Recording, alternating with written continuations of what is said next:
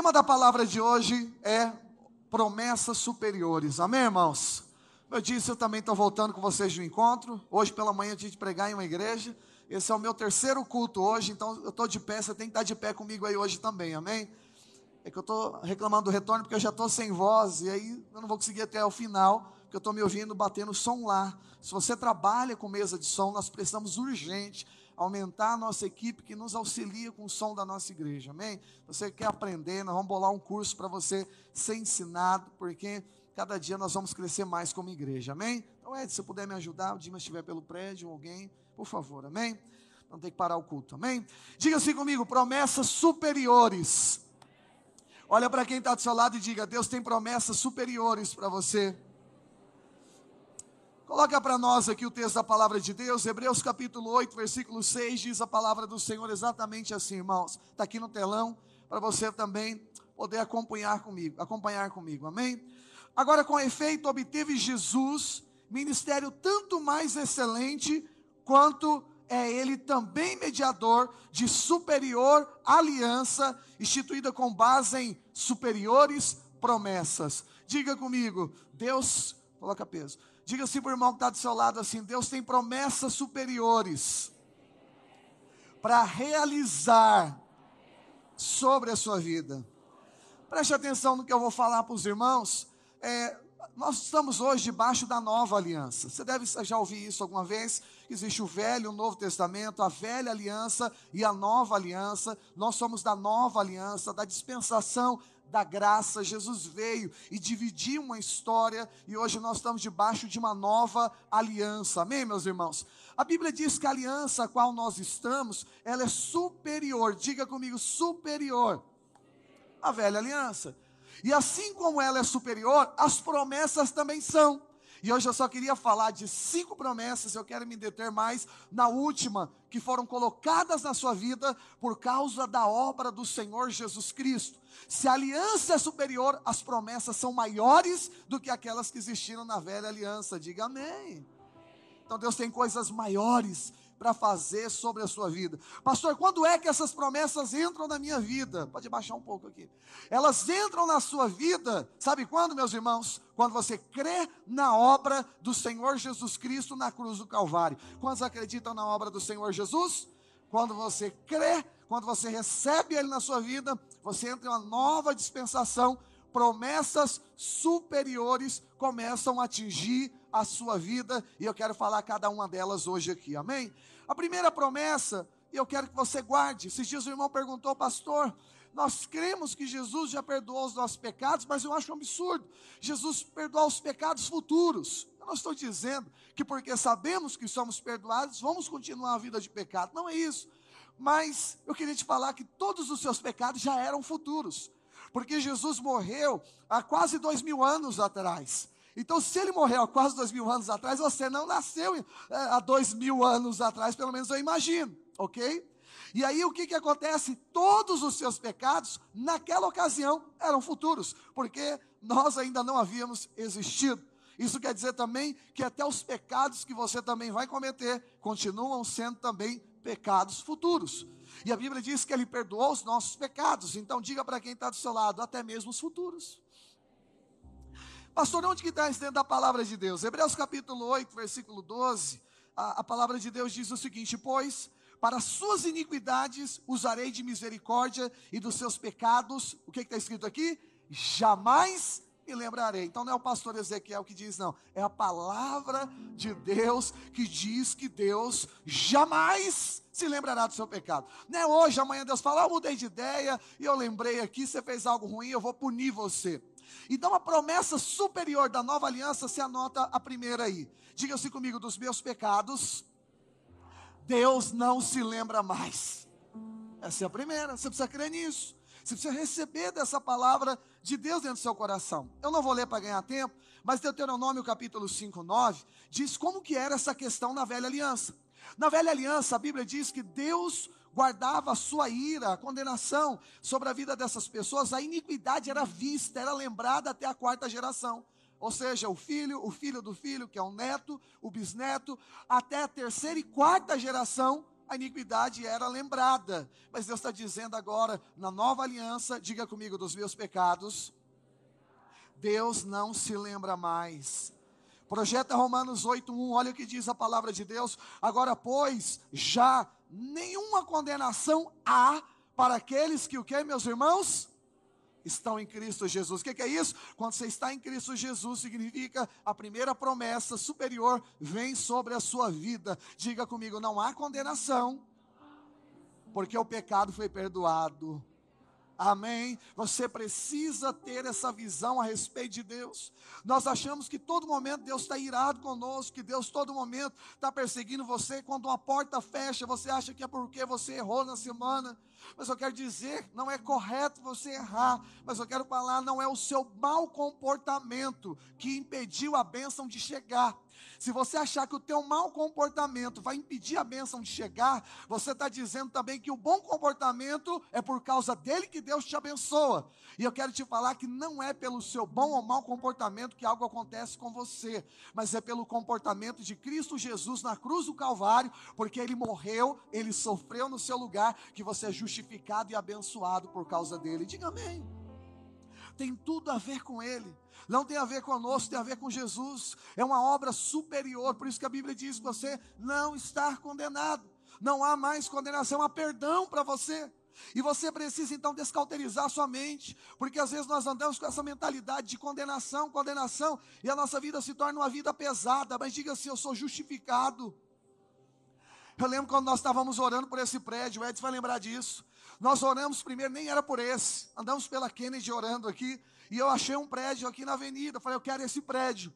E aí, quando chegamos lá, metade era legalizada, metade não era, mas você sabe, irmão, você está sonhando com igreja. Aí aparece uma oportunidade dessa, o cara cobrando barato. Fiz reunião com o cara, um empresário super importante do Brasil. E aí, de repente, né, as portas estavam se abrindo, preço aceitou, carência aceitou. E aí, de repente, as portas começaram a se fechar. E eu querendo insistir numa porta que Deus estava fechando. Acho que não é só eu que faço isso, não. Mas aí eu falei, Deus, mas eu não estou debaixo de condenação, mas essa porta está se fechando. E aí o que acontece? O cara foi lá, não, o valor aumentou. Eu falei, mas eu quero esse prédio, tá bom, a gente aceita o valor. Depois ele aumentou de novo, me enrolou seis meses, irmão. E eu tentando abrir uma porta que Deus estava fechando. E aí era de todos os jeitos. Chegou um dia que ele falou: Não vou alugar para vocês, pode morar aqui. Em outras palavras, foi mais ou menos assim. Não, o dono decidiu que não quer mais, mas eu falei: Está parado há anos. Vocês disseram que sim, tem meio, tem tudo, agora não vai mais? Não, não vai mais não, vai mais não. Eu fui chorar, falei, Deus, não, não entendo essas coisas. A gente está orando, isso, aquilo. Eu acho que você não tem isso para nós, não, isso, aquilo. Nós sempre achamos que é por causa disso que vai acontecer algo. Aí arrumamos outro, não sei se o Luiz está aqui, Vicente Melilo, aqui em cima. Era um prédio muito bacana, bonito também, bom, mas só tinha um detalhe: a rua era muito estreita. E se nós estivéssemos lá hoje, você teria que andar mais ou menos uns 500 metros até o ponto de ônibus, que seria lá na Avenida Rio Bonito. A rua não caberia dois carros, mas o prédio era até interessante, embora era um pouco para baixo, né, do piso natural. Mas a gente estava interessado, achando que dá para fazer bastante coisa. Fomos lá, oramos, tudo certo, negociou, a coisa estava bem acontecendo. Só tinha esse detalhe que não, não ia atender bem essa questão da rua. O resto tudo certinho. Na hora tudo certo, negociamos preço, aprovou, e por aí se vai. No dia que o corretor, deve estar aqui no culto, foi buscar a chave. Eu tinha voltando, eu estava voltando do Rio de Janeiro, que estava uma conferência, todo empolgado. Vou pegar a chave, vou reformar prédio. Ele está indo lá buscar, ele me liga. Eu falei, deve ser para falar que pegou a chave. E ele disse: Você não vai entender o que aconteceu. Eu falei, misericórdia, tudo menos perdeu o prédio. Então imaginei um monte de coisa. Eu falei assim, furou o pneu, aconteceu alguma coisa do tipo. Ele falou, não, não, não. Ah, o cara não quer mais alugar. Eu falei, você está brincando comigo, né? Falou, não, não quer mais alugar. Eu falei, mas por quê? Na hora que ele foi lá dar a chave, advogado com a mão em cima falou, não aluga porque é para a igreja. Quando põe dentro, eles não saem mais. Eu falei, nisso, nisso ela disse uma verdade. Só sai quando Deus quer. Porta que Deus abre. Pois bem, falou, então não vai alugar mais. Eu falei, mas como que é isso? Coloquei a mão na cabeça e falei, ah, não, Deus, aquele não deu certo, mas esse aqui tem que dar certo. Diga para o irmão que está do seu lado, porta fechada. E aí a gente pode pensar, ah, mas por que tanto sofrimento, tanta luta? Eu falei, não tem mais prédio, Deus, não tem mais prédio. E a gente reluta contra a vontade de Deus, mas eu estou aqui para te dizer, porta fechada também é porta de Deus, é Deus te conduzindo para a porta certa. Quem anda na mentalidade de condenação, você vai achar que é porque você não orou muito Lembra que eu te disse? Quando você peca, você acha que perdeu porque pecou. Mas agora você acha que não recebeu porque não fez por merecer. Sai dessa, essa vida é pesada. Deus não te abençoa pelo seu sofrimento, Ele te abençoa pelo sofrimento de Cristo. Amém? Essa é a promessa superior. Então, quando você entende que dos seus pecados o Senhor não se lembra, somente agora está livre. Você entender, não tem alguma outra coisa acontecendo. Aí ele me trouxe, o Luiz falou: Eu quero te trazer nesse prédio, que é hoje, onde nós estamos aqui hoje. E aí eu olhei e falei assim: Não, mas eu queria outro. Estava olhando assim, vamos entrar aí dentro. Nem queria nem entrar. Aí eu entrei, olhei, é, tá mais ou menos legal, gostei. Quando eu cheguei mais ou menos aqui, eu falei: ó, aqui nós vamos fazer tal coisa, ó. A gente vai abrir aqui, vou derrubar essa parede, isso, aquilo, tal. Meu irmão foi só pôr o pé aqui dentro, de repente aquilo que era vontade de Deus começou a entrar dentro do meu coração, o sonho aumentou, e eu recebi uma palavra de Deus. O Senhor falou: aqui é o lugar de vocês, aqui vocês vão crescer e vocês vão prosperar. E esse lugar é maravilhoso. Maravilhoso. Aí eu abri o portão lá no estacionamento, ajoelhei, já ia falar. Aí eu pensei e falei assim: nossa, também, né? Sofri em dois prédios para agora esse aqui vai dar certo, porque eu sofri muito. Aí Deus falou: Ezequiel, você não entendeu. Você não está recebendo porque você sofreu, você está recebendo porque Cristo sofreu por você. Aí eu falei: capiste captei a vossa mensagem, mestre. Né? Eu me ajoelhei lá naquele terreno, estava todo bagunçado no meio das pedras, tinha cachorro, festa de cachorro. Eu falei, Senhor, hoje eu quero declarar e tributar toda a honra e glória do Senhor. O que acontece aqui não tem a ver comigo, com o meu sofrimento. E o que vai acontecer tem a ver com o sofrimento de Jesus Cristo. Agora nós estamos dando passos maiores, né? Nós vamos comprar não só esse, mas atrás repete tudo de novo e sai no outro quarteirão. 5 mil metros quadrados, irmãos. E nós vamos comprar esse prédio. Essa semana eu fiz uma proposta sem ter dinheiro nenhum, mas eu e você tem, amém? Eu vendo meu carro, vendo o seu, vendo do Edson. A gente compra esse prédio, amém, igreja? É sério que eu estou falando. Fiz uma proposta absurda e Deus, se é do Senhor para esse momento, vai acontecer. Se não é, vai acontecer em outro momento. Mas uma coisa eu sei: vai acontecer porque não é por causa do meu sofrimento, nem do seu mas é por causa do sofrimento de Jesus Cristo. Posso ouvir um amém aí?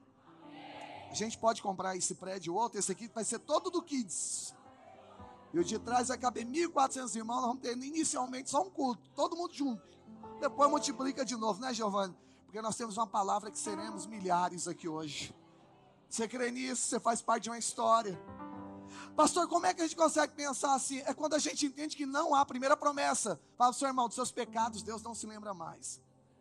Olha para mim, por favor, não tem nada a ver com você, tem a ver com Cristo. Essa igreja cheia não tem a ver com o pastor da igreja, com os obreiros que fazem encontro, tem a ver com a obra do Senhor Jesus Cristo. Somos apenas coadjuvantes dentro dessa história. Nós servimos ao Senhor, Ele é o centro dessa igreja, Ele é o Senhor de todas as coisas. Amém, meus irmãos? Essa é a primeira promessa. Qual é a segunda promessa? A Bíblia diz o seguinte: que os céus estão abertos sobre nós. Sabia disso? O céu aberto significa a bênção de Deus com acesso livre sobre a sua vida. A Bíblia diz em Hebreus capítulo 10, verso 19 o seguinte, meu irmão, projeta pra gente 10, 19. Hebreus, Hebreus, Hebreus, Hebreus. Depois eu volto em, em aí, Êxodo, ok? Hebreus 10, 19 diz o seguinte: tendo, pois, irmãos, intrepidez, ou seja, ousadia para entrar no Santos dos Santos. Santo dos Santos é a presença maciça de Deus, amém? É você chegar até o Senhor. Na velha aliança, só sacerdote podia entrar, tinha um véu que separava e apenas o sacerdote podia entrar e ter contato com a glória de Deus. Na nova aliança, todos nós somos sacerdotes e você pode entrar através do caminho novo que é Jesus Cristo. Por isso que essa igreja é de sacerdote, não é só o pastor, obreiro, líder de célula, explorador que Deus usa. Deus usa a igreja dos vencedores, sacerdotes do Senhor. Diga se eu sou sacerdote de Deus.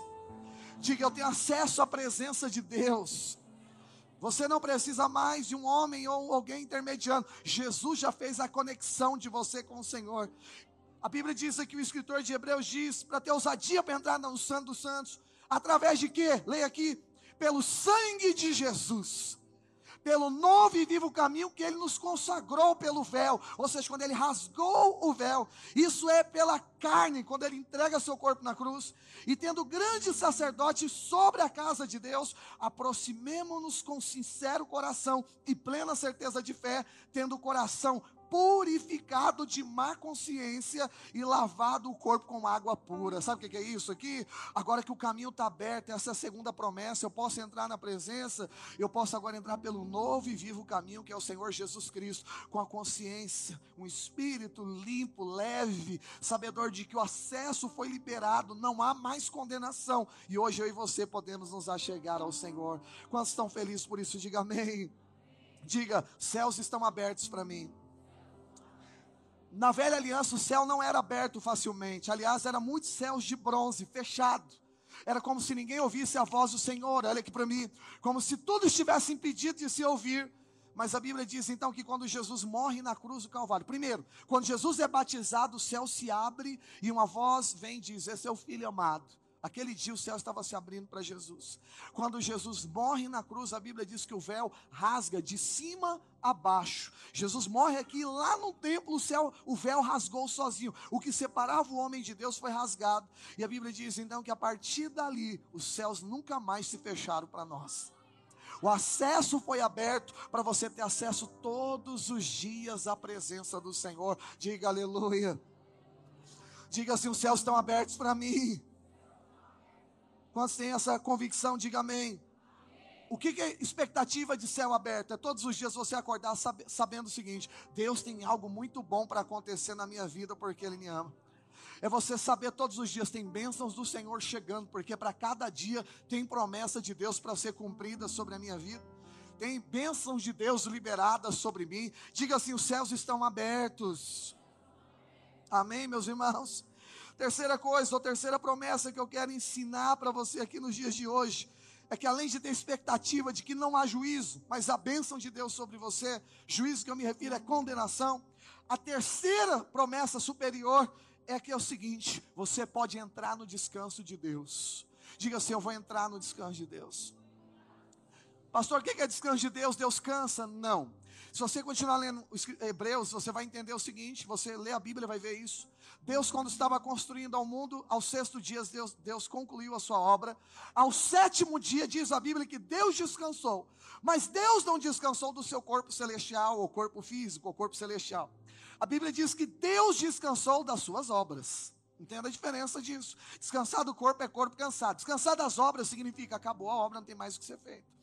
Pastor, o que significa descansar na obra? Primeiro, pega a promessa para você. A promessa é o seguinte: nós podemos entrar no descanso de Deus. Olha que Hebreus 4, de 1 a 3 diz, a você breve. Temamos, portanto, que sendo nos deixada a promessa de entrar no descanso de Deus, suceda parecer que algum de vós tenha falhado. O texto termina dizendo: Porque também a nós foram anunciadas as boas novas, como também se deu a eles. Mas a palavra que ouviram não se aproveitou, visto que não tem sido acompanhada pela fé daqueles que ouviram. Nós, daqui da Videira Interlagos, porém, que cremos, entramos aonde? No descanso. Quem crê na obra, quem crê na boa nova, recebe o evangelho que eu estou pregando aqui para você. A Bíblia diz que você entra nesse descanso. E a Bíblia diz o seguinte, meus irmãos. Onde eu parei aqui? Aleluia. Nós, porém, que cremos, entramos no descanso conforme Deus tem dito. Assim jurei na minha ira, não entrarão no meu descanso. Aqui foi para os hebreus dia que os hebreus falharam, Moisés feriu a rocha, Deus falou: vocês não entraram no meu descanso. Mas aí a Bíblia diz que acontece algo a partir daqui. Embora certamente as obras de Deus estivessem concluídas desde a fundação do mundo. Preste atenção. Eles não entraram no descanso. Descanso não era Canaã.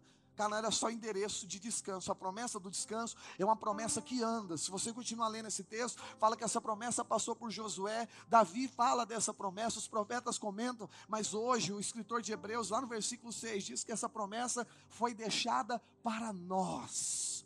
E o que é eu entrar no descanso de Deus? E aqui eu concluo, preste atenção. Quando diz que Deus terminou de concluir a sua obra, não era apenas o mundo, os animais, o homem, não era isso todas as suas obras, não está englobando até aquele sexto dia, mas toda a existência da terra para sempre, tudo aquilo que foi criado para esse universo, para esse contexto que nós vivemos, significa que Deus concluiu todas as coisas naquele dia. Vou te dar um exemplo. Você tem algum sonho, alguma promessa, algum desejo na sua vida, precisa de alguma coisa, pode ter certeza. A sua história já foi escrita naquele dia, Deus já havia definido todas as coisas. Não é que Deus está pensando em fabricar alguma coisa para ver se dá uma, uma alegrada no teu coração, não é. Tudo já foi determinado. Salmo 139, verso 16, diz que todos os seus dias já foram escritos e ordenados antes de você nascer. Quando é que foi escrito esse negócio? Não foi quando estava na barriga da mãe, Deus falou, ô Miguel, escreve, vai nascer mais um aqui. Não era assim. A questão foi a seguinte: está escrito lá no sexto dia. No sexto dia, Deus sabia onde você ia morar. Paulo diz isso lá em Atos, quando ele fala da criação do Senhor lá em Atenas, que ele diz que Deus de, determinou até onde você iria morar, o tempo de vida, o tempo de sua existência. Eu vou te falar, a tua vida está mais no controle de Deus do que você imagina. Deus sabe quantos dias, Ele ordenou, quantos dias você vai estar aqui nessa terra, irmão. Eu sempre falo para Deus, Deus, quando acabar, acabou. Não quero voltar, não. Acabar, acabou. Mas não quero ir embora antes também, não. Só o senhor quiser, ok? Igual Enoque. Arrebata. Mas se não quiser, entendeu? Deixa aí no dia certo. Porque Deus estabeleceu todos os dias. Então entrar no descanso de Deus é você falar: peraí, se Deus já escreveu, por que, que eu ando preocupado? Se Deus já definiu o meu livramento, por que, que eu acho que eu tenho que ficar fabricando livramento? Qual deve ser a minha oração? Deus, eu entro dentro do seu, do seu descanso. Eu creio que foi o Senhor que fez e já está determinado. Não vou me cansar mais. Essa é a promessa superior do descanso. Quantos querem entrar no descanso de Deus? Eu estou aqui para te falar, no sexto dia Deus já havia escrito completamente todas as coisas. Quando você descansa, é quando você sabe que já está determinado por Ele, já está fabricado. Fala do seu irmão, sua bênção está fabricada, querido. Fala para ele, só precisa do tempo certo e lugar certo para receber. Quem crê, diga amém. Quarta e penúltima promessa superior. Pastor, qual que é a quarta promessa? Diga assim comigo, uma vida cheia do Espírito Santo. Vamos lembrar as promessas? Levanta a mão e diga assim: dos meus pecados, Deus não se lembra mais. Segunda promessa, diga assim comigo: os céus estão abertos para sempre. Terceira promessa, repita também comigo. Cadê a terceira aqui, meu Deus do céu? Me ajuda aí, meus irmãos. Estou passando aqui. Diga assim comigo: eu vou entrar no descanso de Deus. Quarta promessa, levanta a tua mão e diga assim: uma vida cheia do Espírito Santo. A Bíblia diz em Atos dos Apóstolos, capítulo 2, verso 38, eu estou encerrando aqui. Respondeu-lhe respondeu Pedro: arrependei-vos cada um de vós, e seja batizado em nome de Jesus Cristo para a remissão dos vossos pecados, e recebereis o dom do Espírito Santo. Diga aleluia. Aí olha que ele diz: Pois para vós outros é o que, meus irmãos? Diga assim comigo, promessa. Coloca o texto aí, irmão, verso 39, por favor. Você tem que ler comigo, cara. Pois para vós outros é o que, meus irmãos? Para vossos filhos e para todos que ainda estão de longe. Isto é, para quantos o Senhor nosso Deus o chamar. Quem são chamados pelo Senhor? O Senhor está dizendo para você, para seu parente, para todo mundo aquele que Deus chamou, já tem mais uma promessa superior, que é a quarta. Você vai receber o dom do Espírito Santo. Deixa eu te falar, você foi criado para conter Deus, você sabia disso? Todo ser humano nasce com vazio do tamanho de Deus, apenas Deus pode preencher. A gente acha que o que vai preencher a nossa vida são as coisas desse mundo. Às vezes, por não viajar para a Suíça, você acha que viajar para a Suíça preencheria o seu vazio, mas você vai voltar e vai continuar vazio porque é bom viajar para a Suíça, eu quero ir também com você, mas eu quero dizer algo para você, tenha clareza dentro do seu coração, escute o que eu estou te falando. A única coisa que te preenche é Deus. Se Cristo fosse removido do seu coração, nem todo vazio do universo, nem todo o universo, me perdoe, preencheria o vazio deixado dentro da gente ou de você. Jesus é a única pessoa que nos preenche. Posso ouvir um amém? Essa é a grande verdade sobre nós. Paulo está dizendo: o Espírito é uma promessa para nós. Deus resolveu morar dentro de você. Você é o endereço de Deus. Você é a casa de Deus. Você é o CEP de Deus. A Bíblia diz que aquele que se uniu ao Senhor é um só Espírito com Ele. Sabe o que Deus fez? Ele ouviu a oração de Jesus em João 7, no Getsemane. Quando Jesus dizia: Pai, que eles sejam um em mim, assim como a Trindade é que eles sejam um em mim como eu sou um em ti. O que, que é isso? Deus está te chamando você misturar com Ele. Você se tornar um com Ele. E eu quero te dizer que essa mistura já aconteceu. Deus habita dentro do seu interior. E não tem nada mais que possa separar isso. Nem a altura, nem a profundidade, nem um presente, nem um porvir. Essa é a largura, essa é a profundidade do amor de Deus por você. Essa é a altura desse amor. Não tem mais como desvincular você do Senhor. Você sabia disso? Davi disse: Se eu subir ao céu, lá está. Se eu desço ao abismo, lá está. Se eu for mais profundo do oceano, lá estás também. Se eu me esconder nas densas trevas, até lá o Senhor vai me achar. Pois eu vou te dizer isso, irmão. Você pode desviar, você pode subir, fazer o que você quiser da sua vida. Mas eu vou te falar: um dia Ele vai te achar porque Ele sempre te acha, Ele nunca vai te deixar. Ah, pastor, eu errei e falei, pois é, daqui um dia a gente vai se encontrar de novo, e você vai aparecer aqui dizendo, realmente, pastor, Ele sempre me encontra. Pode ser que nem eu esteja na sua vida, ou você esteja em outro lugar desse mundo, mas ainda lá, Ele vai te achar também. Quem disse isso foi Davi. E Deus está dizendo isso para você também aqui hoje, porque você também é um filho escolhido e amado dele. Quando ele escolheu, ele sabia, ele já sabia o que você ia fazer. Pastor, mas eu frustrei, eu desviei, eu fiz tal coisa. Deixa eu te perguntar, Deus não sabia disso não? E se ele sabia, por que, que ele te escolheu? Eu posso te falar o que, que é? É que esse não é o ponto final da história. O ponto final da história é que um dia você vai voltar e no dia nós vamos nos encontrar no céu. Você só precisa parar de perder tempo nessa terra e aproveitar essa oportunidade única e maravilhosa que você tem, esse tempo de vida, para você servir Ele de todo o teu coração, de toda a sua alma, com toda a sua força, porque nada é melhor do que o Senhor Jesus. Aplauda bem forte a Ele. Nada é melhor do que o nosso Deus. Olha para o irmão que está do seu lado, fala assim, cara, ele sempre te acha.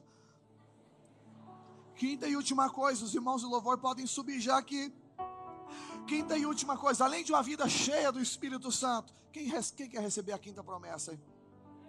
A quinta promessa é que o seu deserto vai florescer. Diga assim comigo: o deserto vai florescer. Pastor, na nova aliança, crente passa pelo deserto. Preguei semana passada.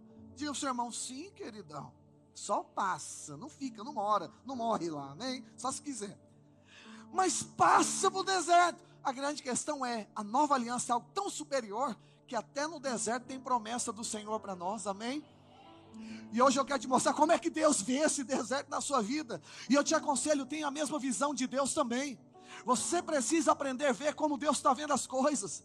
Às vezes aqui está uma bagunça, está tudo parado, não tem sinal, não tem vento de que nada vai acontecer na nossa vida, mas são apenas as coisas daqui.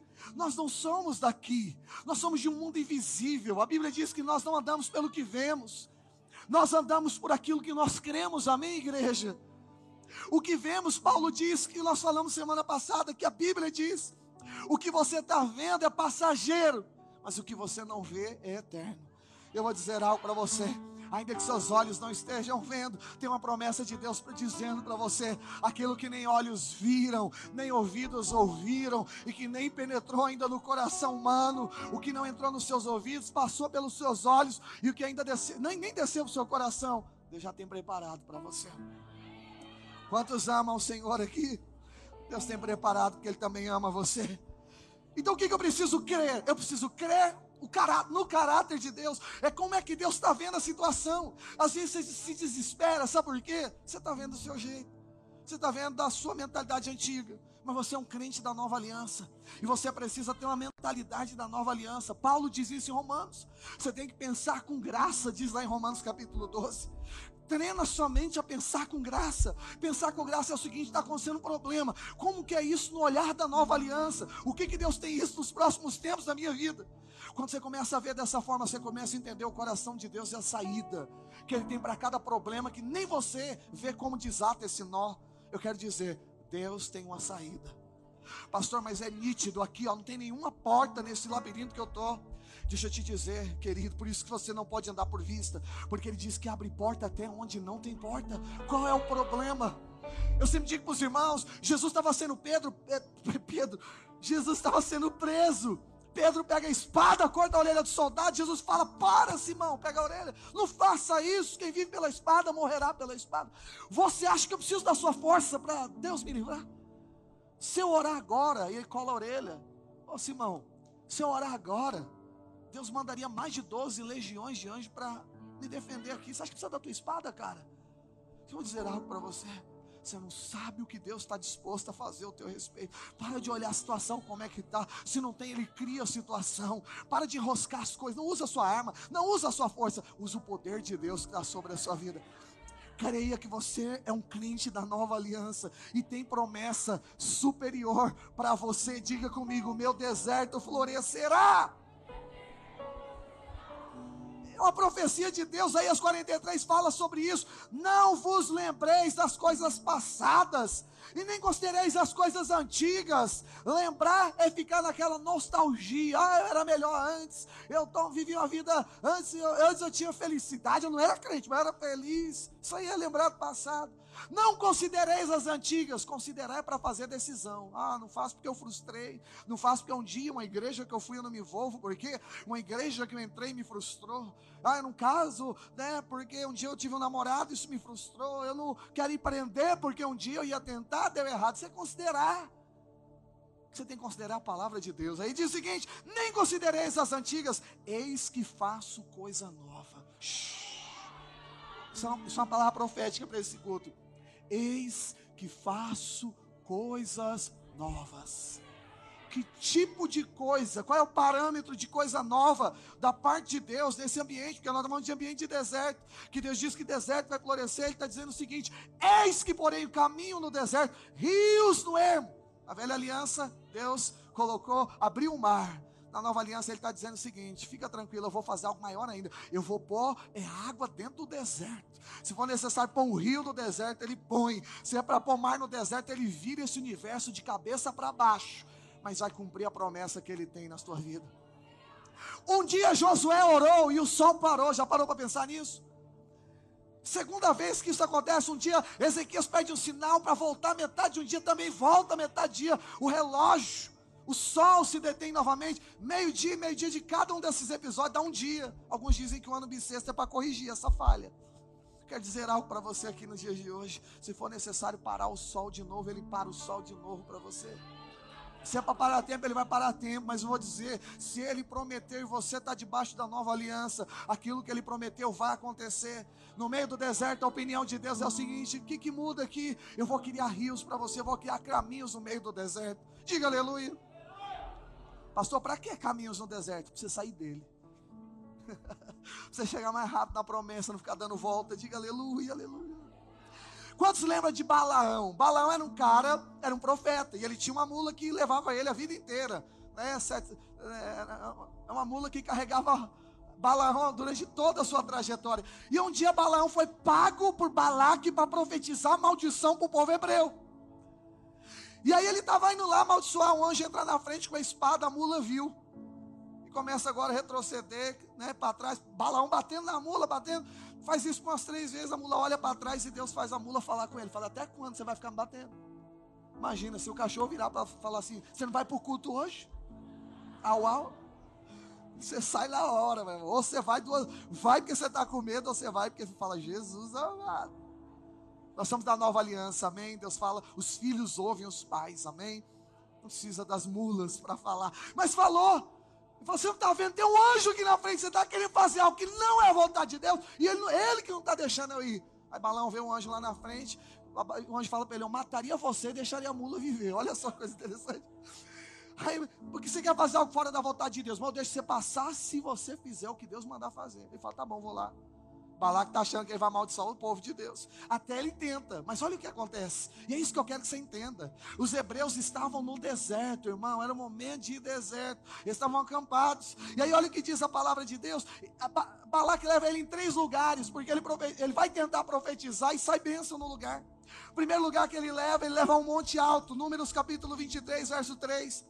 E disse mais Balaão a Balaque, fica junto do teu holocausto. E eu irei e porventura o Senhor me sairá ao encontro, e o que me mostrar, tu notificarei. Ou seja, eu vou falar para você. E então subiu ao morro desnudo, ou seja, foi um, monte alto. E aí a Bíblia diz que olha de lá, olha o que acontece aqui. Eh, Números capítulo 23, verso 8. Na hora que ele vai profetizar maldição, olhar, ele tem que ouvir o que Deus falou. E o anjo já está lá com a espada lá embaixo, só esperando ele descer. Entendeu? Porque ele tinha de falar o que Deus mandou falar mas não tinha como, ele até mesmo tentando mentir ou falar qualquer coisa, não tinha como. Olha o que ele diz aqui, número 23, 8 diz o seguinte: Como posso amaldiçoar a quem Deus não amaldiçoou? Como posso denunciar quem o Senhor não denunciou? Ele responde isso para Balac. Balac fala: Eu mandei você amaldiçoar e ouvir, você foi lá abençoar. Ele diz: Como é que eu posso? amaldiçoar aquele que Deus abençoa. Oh. A obra de Jesus na cruz te abençoou para sempre, irmão. Pastor, mas na velha aliança tinha maldições? Tinha, porque aquela bênção que eles recebiam às vezes era algo, não era algo permanente, porque o único sacrifício permanente é o de Cristo. Por isso que ele é superior, esse sacrifício, é para sempre, é de uma vez por todas. Então a bênção é para sempre sobre a sua vida. Tentar amaldiçoar, não tem como amaldiçoar o que Deus o que Deus abençoou. Essa palavra é para você aqui hoje. Você faz parte desse, no meio do deserto. O Senhor está dizendo isso aqui para você. Não tem como amaldiçoar aquele que Deus abençoou. Deserto, nem no deserto você é amaldiçoado. Até no deserto você é abençoado. Balaque fica indignado, quer amaldiçoar os hebreus. Fala, vamos fazer o seguinte: o problema está no ângulo que você está olhando. Vou te levar para outro lugar aqui. E ele pega agora e leva um, a uma fenda de um monte. Vem para cá, transfere de outra região. Sobe novamente. E nesse monte, o nome dele no original era fenda. Certamente havia uma fenda. E aí diz o texto aqui, em Números 23, 13. E então Balaque lhe disse-lhe: Rogo-te que venham comigo em outro lugar, de onde verás o povo. Verás somente a parte mais próxima dele, e não verás o todo. E, e, e amaldiçoar-mo dali. E levou consigo ao campo de Zofim, ao, ao cimo de Pisga. Pisga significa fenda, é um monte, ok? E edificou sete altares, ou seja, preparou tudo. E sobre cada um ofereceu um novilho e um, e, e um carneiro. Preste atenção. Leva agora ele um monte e diz o seguinte: olha, eu acho que é o seguinte, o problema está na visão. Aqui você vai ver mais de perto, porque de perto você vê mais a sujeira. Então vamos fazer o seguinte: não vai ver todo mundo, mas aí só ali já dá para você dar uma amaldiçoadona. Pega eles e se amaldiçoa. A balão vai lá para a fenda do monte. E olha que coisa poderosa. Só tem dois episódios na Bíblia que lembram de situações como essa. A primeira foi anteriormente Moisés na fenda do monte, quando ele pede para ver Deus, Deus fala: "Você não vai ver minha face, mas você vai me ver de costa" tem uma fenda do monte aqui, eu vou pôr minha mão. Eu vou passar. Depois que eu passar, eu vou tirar meus dedos, você vai me ver de costa. Mas a face você não vai ver. E foi o que aconteceu. Moisés estava lá, Deus tirou a mão. Ele, o único cara que viu Deus de costa no Velho Testamento é Moisés. E aí Moisés vê Deus de costa. Então, aquela visão era Moisés vendo Deus. Sim ou não? Mas o que eu quero te mostrar hoje é outra visão. É Deus vendo agora os hebreus. Porque Balão é um profeta de Deus, ele está ali para transmitir o que Deus for falar. Esse era o acordo. E aí o que, que diz a Bíblia aqui? Beleza, sobe lá, Balão está lá na fenda do monte. Quem é que está lá no meio do deserto? Os hebreus. Agora é mais próximo. Vamos ver se dá para ver pecados mais próximos, porque agora está mais perto, né? A sujeira aparece mais. Mas o que, que, diz a palavra de Deus? Números 23, 18 em diante diz, então proferiu a palavra e disse, é, levanta-te Balaque, ouve, escuta-me, filho de Zippor. Deus não é homem para que minta, e nem filho do homem para que se arrependa. Porventura, tendo ele prometido, não fará, ou tendo ele falado, não cumprirá. Eis que para abençoar recebi a ordem, e ele abençoou, e eu não posso revogar. E não viu iniquidade em Jacó, e nem contemplou desventura em Israel. Aleluia. Senhor seu Deus está com ele, e no meio dele se ouve aclamações ao seu rei. Deus os tirou do Egito e as forças dele são como a de um boi selvagem. Por conta de Jacó, não vale encantamento nem adivinhação contra Israel. Agora se poderá dizer de Jacó e de Israel: que, que coisa, pois, ou que coisas tem feito Deus? O que, que Deus está dizendo aqui? Olha que poderoso. Mudar o ângulo da coisa aproxima mais para ver mais imperfeições. E aí o que, que acontece? Certamente tinha muitas imperfeições no meio do povo hebreu, era um povo errante. Mas a grande questão não tem a ver quem é os hebreus, a grande questão tem a ver quem é Deus. E a Bíblia diz que Deus olhando de perto, mais sujeira que tinha, Deus falou: Não vi iniquidade em Jacó, ainda lembra do passado. É como se Deus falasse: do passado não lembro, e agora eu vou falar do presente. É Israel, não vi problema nenhum, iniquidade nenhuma, também desventura nenhuma sobre Israel. E olha, eu não sou homem para que minta, nem filho do homem para que se arrependa. Sabe o que Deus está dizendo aqui? Eu não mudo de opinião porque mudou o ângulo. Não é porque hoje você mudou o seu comportamento que Deus está mudando ele, o dele. Não é porque agora está mais perto, está mais visível. Ah, agora Deus vai condenar. Deus está falando a respeito dele, não a respeito do pecado dos outros. Deus só está dizendo o seguinte: a minha opinião não muda. Ele é Deus e não muda. Ele não muda, ele não muda, ele não muda, ele não muda. Olha para cá. A visão de Moisés na fenda era Deus de costa, mas a visão agora, através do profeta de Deus na fenda, é o seguinte: não vejo problema algum. Eu trago essa notícia do céu para você aqui hoje. Deus não está olhando mais para o seu pecado, porque a promessa da nova aliança é que de todos os seus pecados ele não se lembra mais. Pastor, como é que você diz isso? Eu digo pela obra de Cristo na cruz do Calvário. Ah, um dia eu vou pregar reconciliação para você aqui. Aí ele leva ao terceiro lugar, então tá difícil. Eu acho que é o seguinte, de perto não vai, vamos levar mais alto.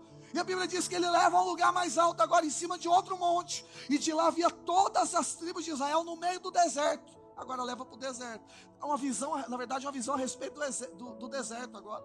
E eu encerro aqui, diz assim a palavra de Deus aqui. Números capítulo 23, 27 a 28, disse, mas Balaque a Balaão, ora vem te levarei a outro lugar, porventura parecerá bem aos olhos de Deus, que dali amaldiçoes. Bom, Deus amaldiçoa eles agora, porque está olhando de cima e de cima vê tudo. É igual daqui, daqui eu vejo quem levanta, quem está quem tá dormindo tal. Então eu falo, vamos levar de cima que de lá Deus vai ver e vai acontecer alguma coisa. Versículo 28. Então Balaque levou é, Balaão consigo ao cimo de Peor, que olha para o lado da onde?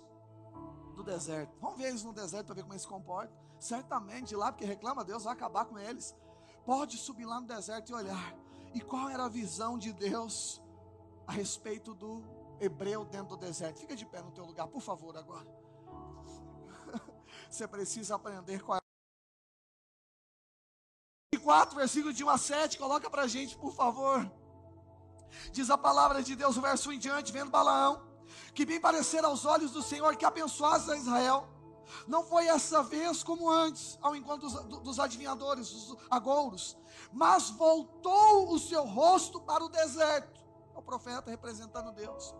Olha para o deserto. De, desiste de arrumar adivinhadores para ver o que vai acontecer. Você não precisa de uma estatística precisa de uma possibilidade, ver se alguém vai te ajudar, e você pensa, ah, agora eu vou crer porque o irmão falou que vai me dar força. Não. Você precisa olhar que Deus já deu toda a força necessária para você. Ele é tudo o que você precisa. E aí diz a palavra, vendo Balão, que bem parecia aos olhos do Senhor, que Deus abençoaria Israel, fez isso. Versículo 2.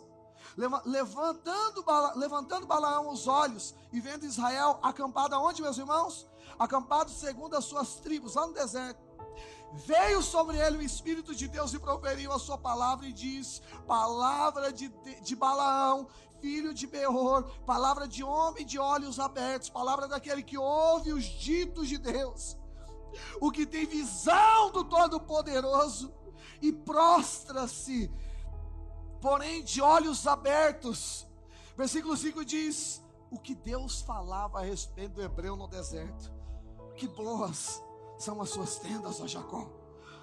Que boas são as tuas moradas, ó Israel. Como vales que se estendem, como jardins à beira de rios, como árvores de sândalo que o Senhor plantou, como cedro junto ao quê? Mas eles estavam onde? Deserto tem água. Não, mas o que, Deus estava dizendo? Deus estava olhando o problema lá de cima, estava dizendo que maravilha, sabe por quê? Porque Deus não vê as coisas como estão, Deus vê as coisas como serão. Deus não perde tempo dizendo, Eduardo, essa coisa não está muito boa hoje. Sabe o que Deus estava dizendo? Através do olhar da nova aliança, e esse é o coração de Deus. Sabe o problema e a crise que você está vendo? A promessa de que o deserto vai florescer, a promessa superior, está falando da ótica de Deus. E na ótica de Deus, Deus está dizendo para você: Sabe, você está achando que é um problema? Deus está olhando ao outro lado da história, suas moradas são lindas. Mas como Deus, eu estou no deserto, demorado eu tenho aqui seu, seu jardim, jardins e deserto, não tem jardim, é como plantas, árvores plantadas junto a rios, a ribeiros, mas não tem água no meio do deserto, de que que é isso? É a visão espiritual. Deus não vê as coisas como elas estão, Deus vê as coisas como elas serão. Deus não está olhando o que é, Deus está olhando o que, é que vai ser.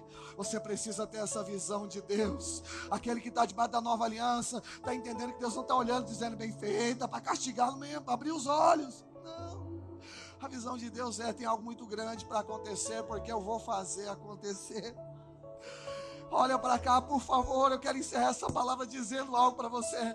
Pode mudar os ângulos, pode mudar a altura, pode mudar a aproximação, a distância, pode mudar todas as coisas.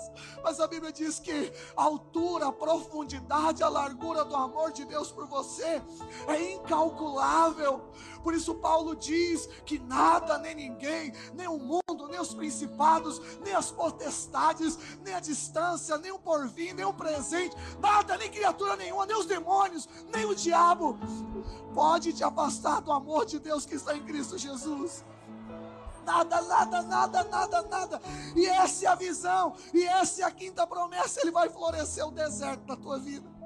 Eu quero encerrar esse culto liberando uma palavra profética sobre você. O texto de Isaías que eu usei como base para falar da promessa da quinta, que é o deserto florescer. Deus diz: Olha, você que está no meio do deserto, eu tenho uma promessa. Eis que faço coisa nova. Você não consegue ver a luz. Que luz que é essa? A luz é Jesus, irmão. Ele é a tua esperança. Você não está sozinho nessa terra. Pastor, mas por que eu estou sofrendo? Porque você foi fazer do seu jeito. Não foi Deus que fez isso, foi você. Mas Deus está todo momento insistindo para dizer para você: Eu estou te dando a minha versão. Balac está indignado, fala assim: Que bom. A Bíblia diz que ele aplaude o final. Legal, estou pagando você para amaldiçoar e agora você, né? É, é, é, está abençoando. Então fala o seguinte: então vou pagar o que eu te prometi. Deixa Deus te pagar. Aliás, ele que fez você perder esse dinheiro que ia te dar. Assim terminou dizer algo para você. A sua bênção já foi paga na cruz do Calvário. E Ele está dizendo a promessa no meio do deserto: Eu vou fazer coisa nova para você que está debaixo de promessas superiores. E qual é a coisa nova? Eu vou abrir caminho no meio do deserto para você sair dele. Eu vou abrir rios no ermo, lugar seco. Eu vou colocar um rios aonde não tem nada. E ele está dizendo: Deus está vendo o seu futuro, irmão. Deus está vendo como é que vai ser. Haverão árvores plantadas de todos os lados. Suas tendas são lindas. Suas moradas são maravilhosas, ó Israel. O que, que é isso? Não é o hoje, é o amanhã. E se não está bom, é porque não é o último estágio. O último estágio será glorioso o seu futuro será melhor do que o teu presente, superior ao que o seu passado. E a conclusão, sabe qual que será?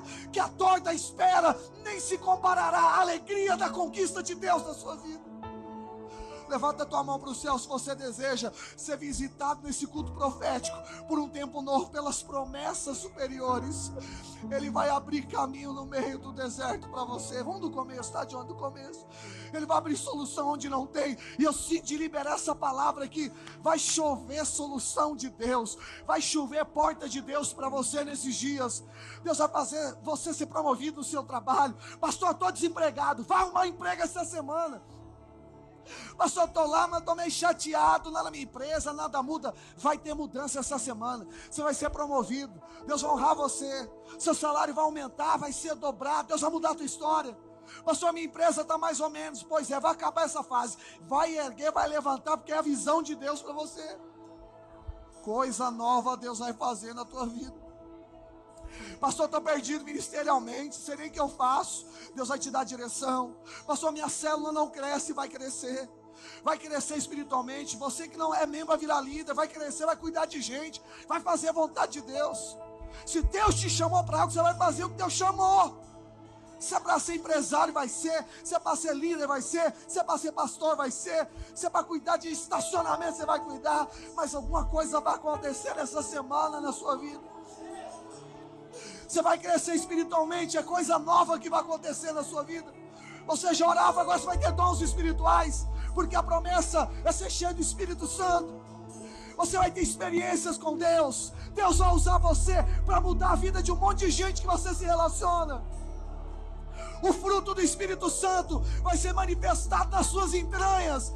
Você será regenerado, você será transformado pelo Espírito os vícios, os medos, as limitações desaparecerão essa semana da sua vida.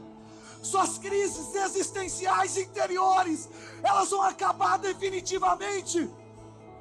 A depressão, o medo, o pânico vai desaparecer da sua vida. Porque Deus está te levando a um novo estágio. Deus está te levando a um tempo novo. Seu carro vai ser um carro melhor. Sua casa vai ser reformada. Se o teu bairro você não gosta, Deus vai te colocar no lugar melhor. Quão boas são as suas tendas, ó Jacó. Quão boas são as suas moradas, ó Israel. Sabe o que é isso? É que Jacó não é um período determinado na nossa vida como eterno. Então a tenda é provisório. Mas a promessa superior, você se tornou Israel de Deus por causa de Jesus. Você entrou na família. E dentro da família ele está dizendo: não é mais tenda, agora é morada eterna, é morada para sempre. Deus está dizendo que vai te colocar no melhor momento da sua vida. Você vai viver bem, vai comer bem, vai morar bem, porque você faz parte da nova aliança. Acabou essa mentalidade de chorar por causa de dinheiro, de lamentar por causa de dinheiro, de você ficar preocupado por causa de dinheiro. Você vai entrar na promessa superior. E você vai descobrir que lá as bênçãos te perseguem. Diz a palavra que as bênçãos virão sobre você. Que os sinais perseguirão aqueles que creem. Quantos acreditam? Quantos creem?